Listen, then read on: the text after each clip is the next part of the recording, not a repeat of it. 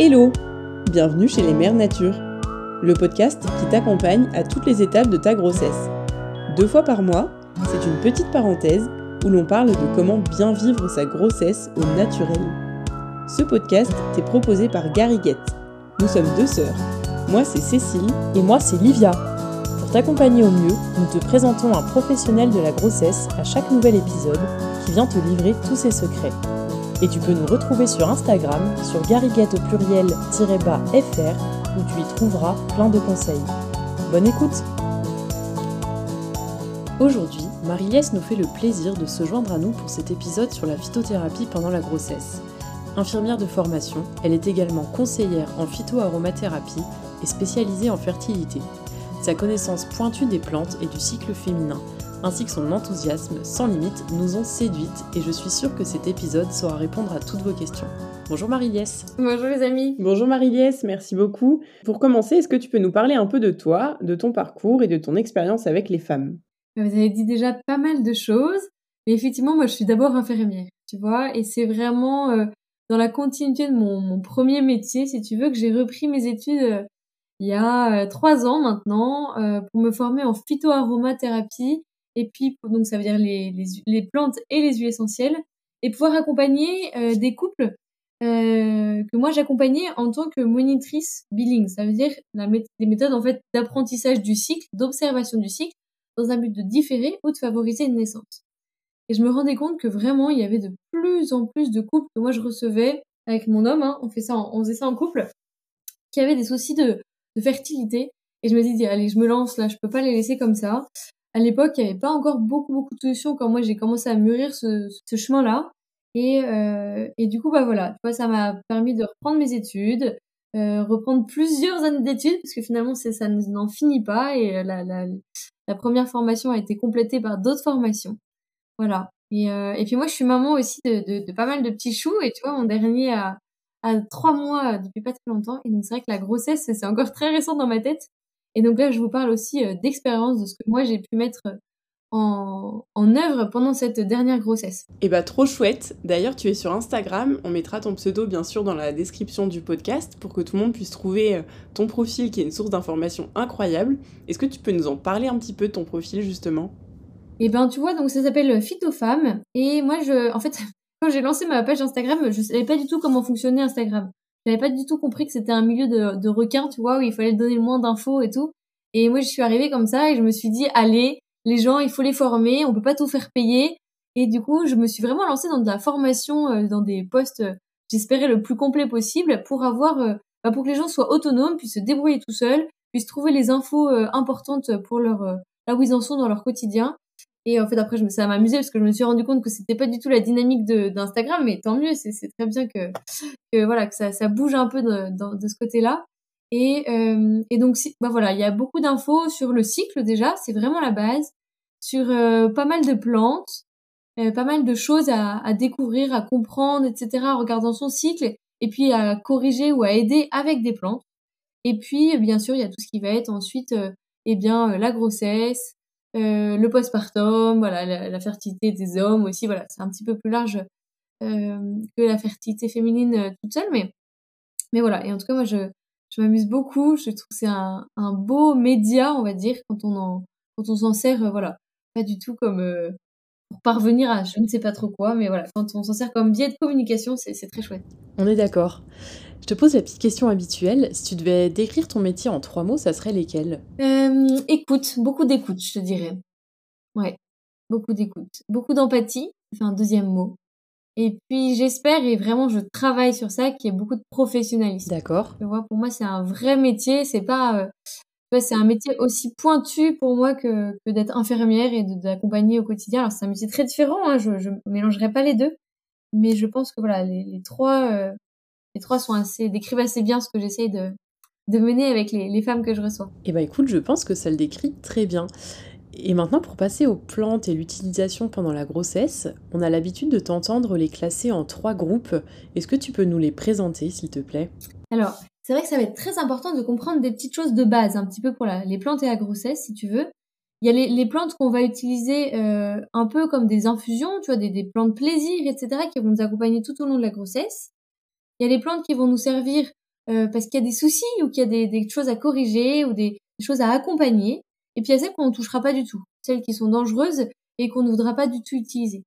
Et celles qui sont dangereuses et qu'on ne voudra pas utiliser, il y en a plusieurs sortes. Alors bien sûr, il y a les plantes toxiques, mais ça, elles sont toujours toujours embêtantes. Par exemple, la rue, etc., la belladone, voilà, c'est des plantes de toute façon, qui ne sont peu ou pas vendues en France, hein, normalement. Euh, il y a les plantes qu'on va utiliser euh, s'il y a un souci. Par exemple, euh, en cas de, je ne sais pas, par exemple, on pourrait donner comme exemple facile, eh bien, de grosses constipations, par exemple. Hein, par exemple, on va utiliser dans ces cas-là le psyllium, mais qu'on n'utilisera pas en quotidien. Tu vois, c'est vraiment en aigu pour accompagner ce symptôme-là euh, ce, ce petit souci-là. Voilà. Donc c'est une utilisation ponctuelle pour répondre à un symptôme auquel on fait face à ce moment-là. Exactement, un besoin particulier, tu vois, un instant T. C'est exactement ça. Ouais. Ok, ça marche. Et euh, tu as les plantes, donc je te disais, qui vont t'accompagner un peu au quotidien, celles qui vont être tes bonnes amies, qui vont te soutenir un petit peu, euh, bah voilà, où que tu en sois et qui, qui ne sont pas, qui n'ont pas d'impact euh, sur ton, ton petit bébé, etc. Euh, ces plantes-là, eh bien, on, on, les connaît bien souvent. Il va y avoir tout ce qui est euh, les plantes un peu pour gérer le stress. Donc, par exemple, la mélisse, le tilleul, euh, la verveine, des plantes assez douces. Il y a les plantes comme la mauve, par exemple, que j'aime beaucoup enceinte, euh, parce qu'elle permet aussi de réguler un petit peu, d'aider un petit peu au niveau du transit.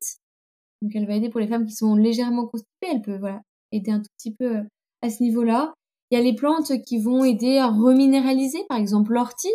L'ortie qu'on va pas prendre en continu, tu vois, c'est pas forcément nécessaire, mais qu'on prendra s'il y a une fatigue, une anémie, voilà, des petites choses comme ça. Euh, il y a le framboisier, bien sûr, qu'on aime pas beaucoup en France et qui pourtant est une très belle plante qui est beaucoup plus utilisée que nous, euh, euh, par exemple au, Canada. Hein, c'est des plantes qui sont utilisées depuis plus de 30 ans à tout moment de la grossesse. Alors en France, voilà, on n'a pas l'habitude de l'utiliser comme ça. on l'utilisera principalement en fin de grossesse. Mais voilà, dans certains cas, et là tu vas voir que le framboisier va passer de plante, euh, si tu veux, amie à plante qui va être intéressante dans certains cas. Par exemple, dans certains cas euh, euh de, de, de, contraction précoce, etc., le framboisier peut aider. Voilà. Donc ces cas-là, tu vois, on va du coup changer de grade et ça va demander du coup un, un avis de pro parce que les quantités seront pas les mêmes, les infusions, voilà, la quantité d'infusion, le temps d'infusion sera pas le même, euh, et puis il faut avoir un suivi avec quelqu'un qui s'y connaît dans ces cas-là. Tu vois? Donc c'est assez c'est vraiment intéressant de comprendre voilà que, que même certaines plantes qui nous paraissent assez bateaux, hein, le framboisier tout le monde en prend en fin de grossesse, eh ben va être euh, important bah, ça va être important qu'on la suive un peu plus si on la donne à d'autres moments de la grossesse. Et peut-être pour parler d'autres symptômes, donc là on se place euh, ni dans la catégorie des dangereuses, ni dans la catégorie des amis plaisir, mais donc dans le, les symptômes ponctuels. Est-ce que tu as des recommandations par rapport aux nausées, vomissements? Exactement. On va travailler avec beaucoup, euh, principalement avec le gingembre, moi j'aime beaucoup. Alors il faut juste aimer le gingembre, c'est un postulat de base, mais euh, quand on aime bien, et c'est vraiment la plus efficace. On utilisera en infusion, euh, donc ça veut dire qu'on va, on va juste mettre de l'eau bouillante dessus et on va essayer de se râper, donc avec une râpe spéciale gingembre normalement, ou une râpe assez fine, à peu près l'équivalent d'une cuillère à café. On va remplir une cuillère à café et on laissera infuser une bonne dizaine de minutes. Et cette infusion, on va se la boire tout au long de la journée, tranquillement. On pourra se faire jusqu'à trois tasses par jour. Il va aider dans plusieurs euh, directions, on va dire. Il va aider pour les nausées, oui. Il va aider aussi pour euh, tout ce qui est euh, pêche un peu. C'est quand même une épice, hein, donc ça va quand même bien vous relancer la journée. moi, je l'aime beaucoup. Je trouve que c'est une très belle aide, notamment qu'on peut utiliser dès les, voilà, les premiers mois, dans les trois premiers mois, alors qu'il y a peu ou pas trop d'autres choses qu'on peut utiliser à ce moment-là. Est-ce que du coup on évite de prendre du gingembre le soir si c'est un petit peu excitant?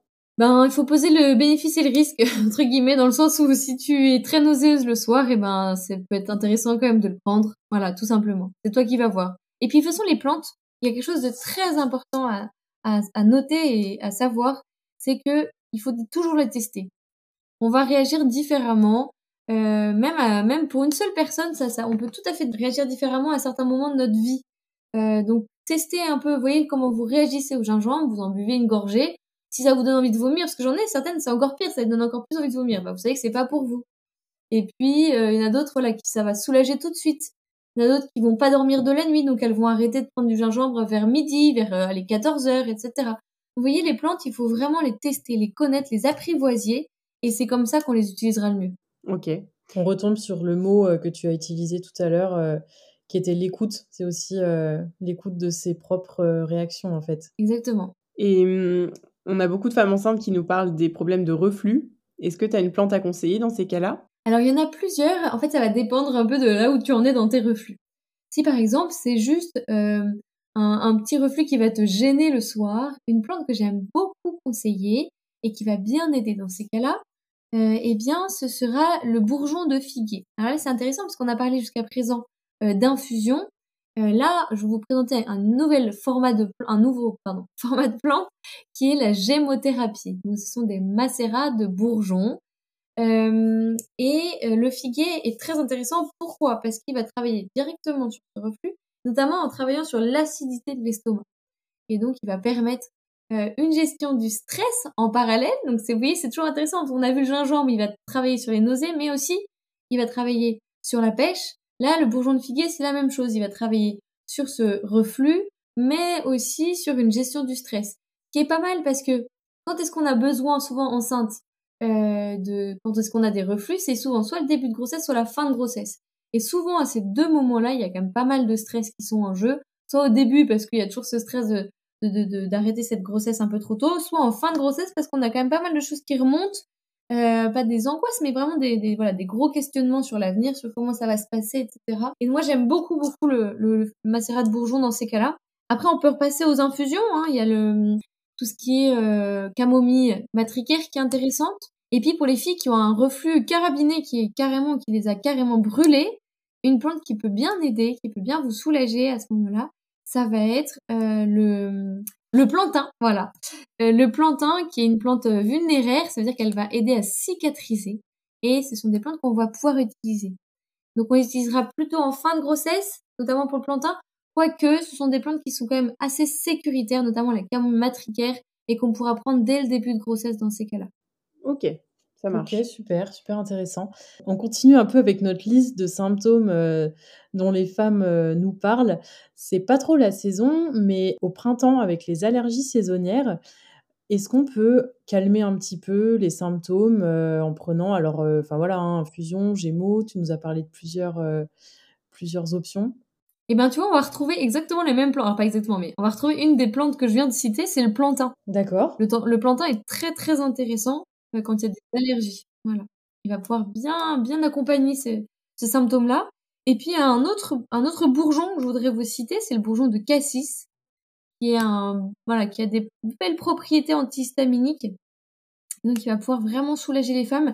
Euh, tout ça, on le prendra donc en aigu, hein, pas trop sur du long terme, mais en aigu, ça va vraiment soulager. Après, il y a des compléments, euh, euh par exemple tout ce qui est quercétine, etc. Mais ça, c'est autre chose et on, on sort de la phyto, mais ça peut être une bonne aide aussi. Ok, parfait. Alors j'enchaîne avec un autre souci qui est euh, plus ponctuel ou, ou en tout cas spécifique à la grossesse. Euh, si on veut prévenir les cystites, qu'est-ce que tu conseilles? Est-ce qu'il y a euh, des mélanges un peu préventifs, je suppose, plus que curatifs? Alors de toute façon, enceinte, dès qu'il y a une cystite qui va être déclarée, il est très important d'aller chez le médecin directement, notamment d'avoir, s'il le pense judicieux, d'avoir une prise d'antibiotiques parce que en fait, une infection urinaire, peut déclencher des, contractions, etc. Et donc là, c'est vraiment très important. On ne laisse pas traîner une infection urinaire enceinte. Ça, c'est sûr et certain. D'accord?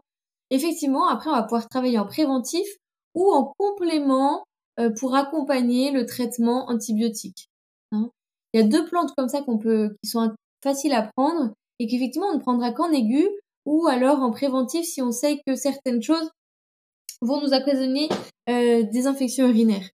Euh, pour faire du basique, après, on ira travailler plus euh, euh, spécifiquement si c'est des femmes qui ont un terrain avec beaucoup, beaucoup d'infections urinaires, mais sinon, voilà, pour, pour aider un petit peu, déjà, on va, on va boire, tout simplement.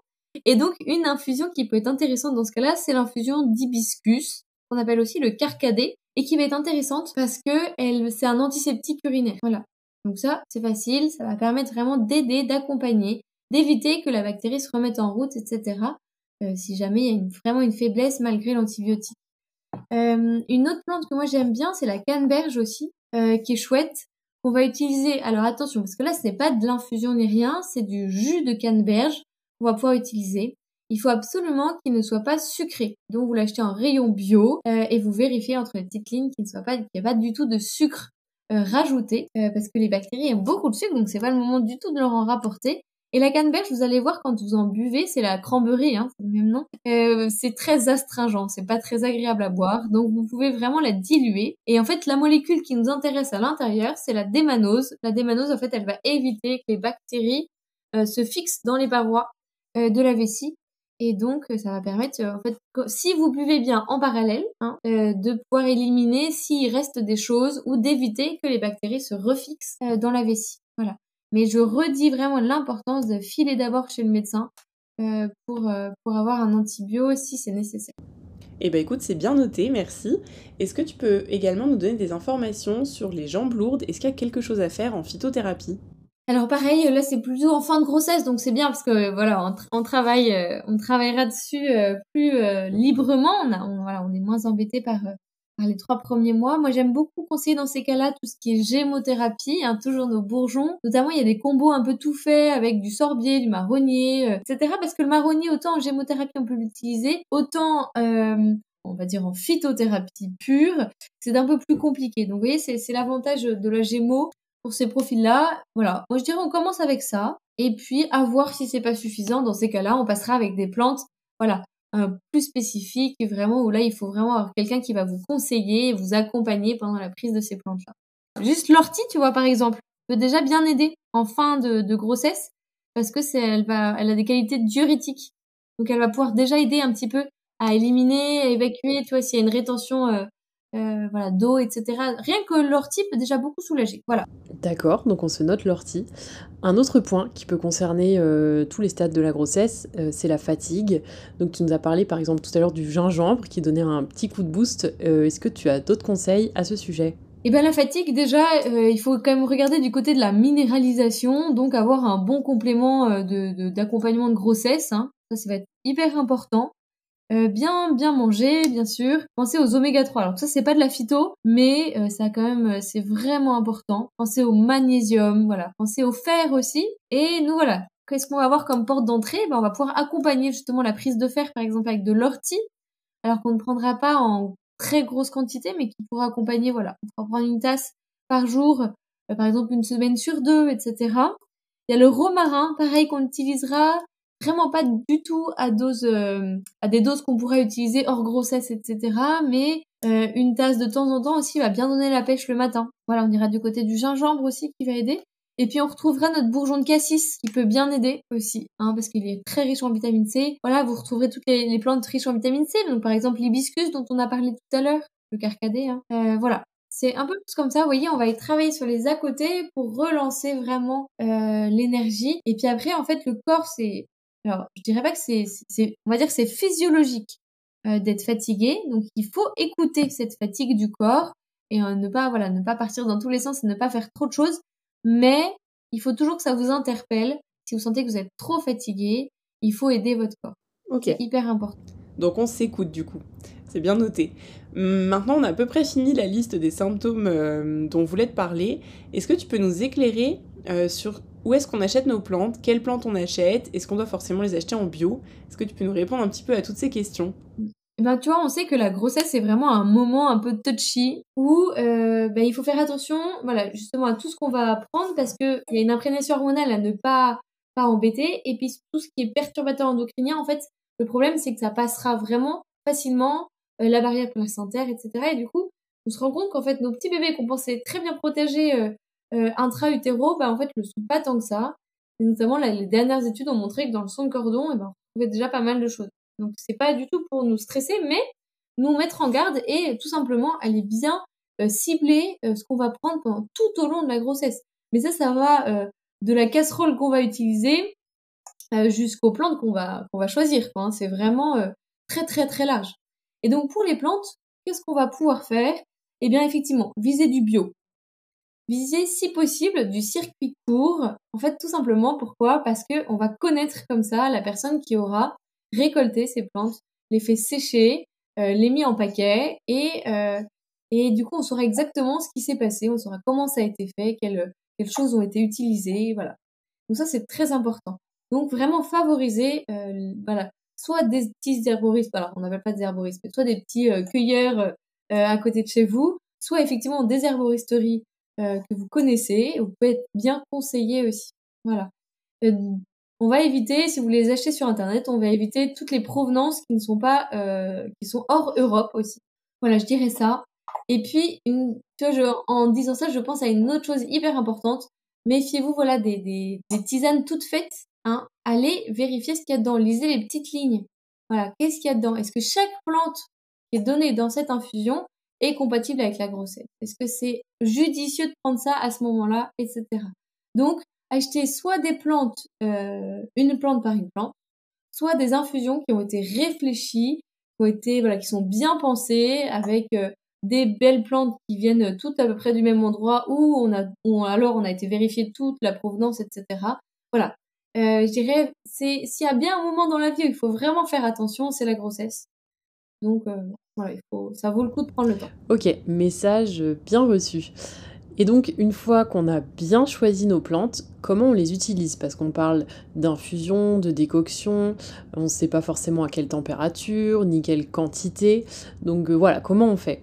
Et ben tu vois, la grossesse c'est un peu spécifique. Déjà, on utilise peu ou pas de décoction.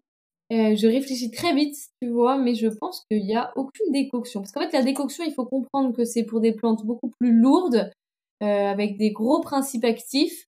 Et du coup, c'est vrai que c'est pas des plantes comme ça qu'on va utiliser pendant la grossesse. Voilà.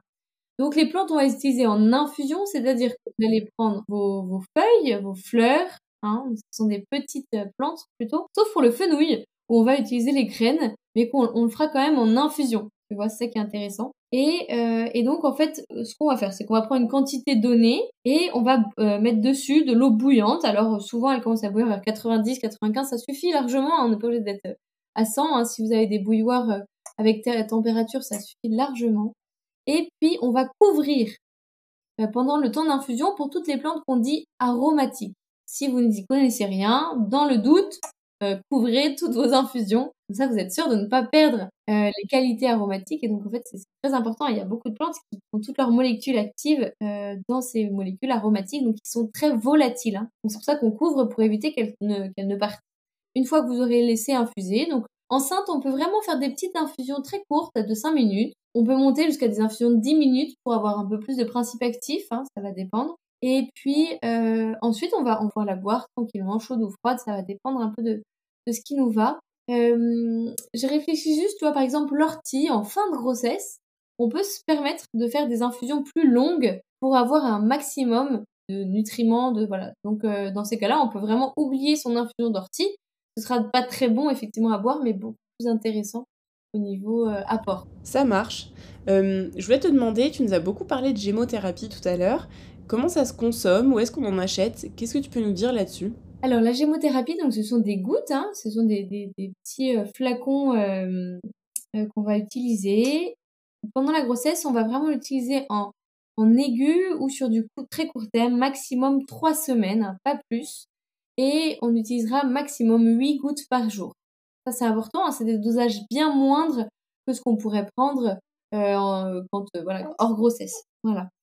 Ça tiendra aussi pour tout ce qui est allaitement. On gardera ces dosages-là euh, pendant l'allaitement. La gémothérapie, on en trouve un peu de toutes les qualités.